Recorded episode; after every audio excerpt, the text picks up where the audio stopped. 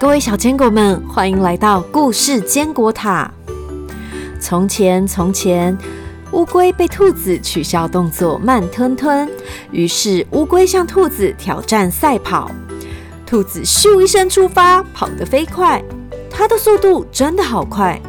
没多久，遥遥领先的兔子看着时间，决定在树下先休息，睡个觉。最后反而是坚持到底的乌龟赢了这场比赛。故事说到这里，其实还没有结束哦。比赛结束后，乌龟发生了什么事呢？我们继续听下去。超级乌龟，作者绘者于雪花，翻译张琪慧，三之三文化出版。乌龟慢慢赢了兔子快快之后，成了家喻户晓的大明星，大家都叫它超级乌龟。慢慢带着胜利的花环游行的时候，好多人为它喝彩。哇哦，乌龟居然可以跑得这么快，赞哦！乌龟慢慢太厉害了，世界无敌快，超级乌龟万岁！整个小镇到处都是慢慢的照片，所有动物们开始模仿慢慢的造型：猴子、梅花鹿、长颈鹿、小鸟、青蛙。所有人都在背上背了个各式花样的龟壳。街上出现了乌龟壳专卖店、乌龟面包店，有电影院在播慢慢的电影。飞翔吧，乌龟！连电影院的名字都取成乌龟剧场。如果有人说慢吞吞乌龟，还会被别人指正。这股乌龟旋风席卷动物小镇。不过，慢慢真的是因为跑得快才赢兔子快快的吗？不是的，慢慢其实就是一般的乌龟。他的动作本来就很慢，不过小镇的居民都以为慢慢跑步会跑赢兔子，是因为慢慢跑得很快，所以大家才会这么崇拜他，叫他超级乌龟。不过也开始有些人发现，慢慢好像没有这么快。哎，超级乌龟过马路的动作很慢呢。怎么可能？超级乌龟怎么会慢？面对众人窃窃私语和探寻的眼光，慢慢不想让他的支持者失望。他下定决心，他要快速的活着，当一只真的很快的超级乌龟。他找出所有和变快有关的书，细细研读，实际操练。洗澡的时候练习跑步。吃饭的时候也练习跑步，就连他在研读变快的书的时候，他也在跑步。就这么训练了一阵子，慢慢跑步的速度不再缓慢，他可以跑得比小鸡们还要快。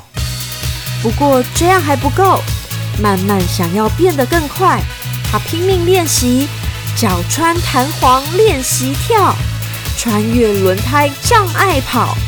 面对强力风扇逆风跑，快速跳绳敏捷训练，慢慢变得更快了。它快得像阵风，它跑过母鸡太太身边，母鸡太太的裙子随风飞起，连母鸡太太身边的小鸡也被慢慢跑步带起的风卷到了半空中。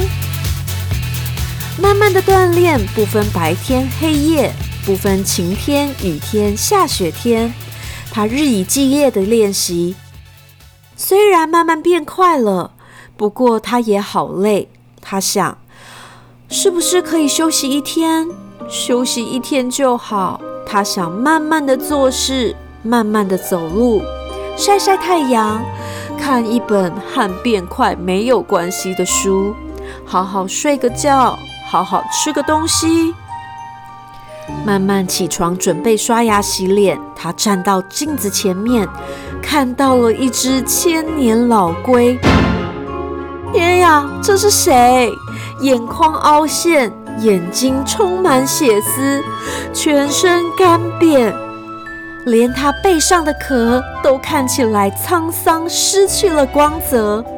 这只看起来至少老了慢慢一千岁的乌龟，就是慢慢它自己。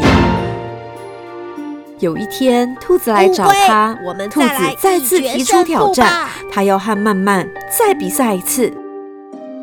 虽然曼曼一点都不想再比了，不过全镇的人都在讨论这场比赛，每个人都在猜这次会是谁赢。各种流言蜚语在城镇中流传，慢慢最后在无奈之下，还是接受了兔子的挑战。不过他好担心这场比赛，他太担心了。晚上闭上眼，就会出现兔子的样子。他的耳朵好像听到众人在评论他的声音，他真的睡也睡不着。比赛的时间终于到了。比赛枪响，慢慢和兔子火速向前冲。经过重重的训练，慢慢现在可是名副其实的超级乌龟。兔子很快就落后了。不过慢慢太累了，他回头确认完全看不到兔子的身影后，他决定趴在石头旁休息一下。他真的太多天没睡觉了。现在他非常非常的疲惫。当慢慢睡醒的时候，兔子已经通过终点线完成了比赛。果然还是兔子厉害！超级兔子万岁！小坚果们，你们觉得慢慢看到、听到这些，会不会难过呢？慢慢一点也不在意。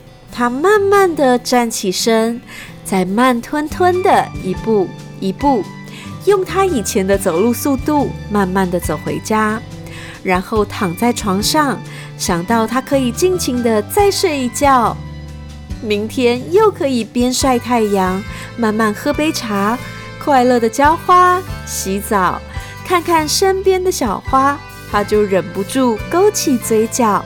带着微笑进入梦乡。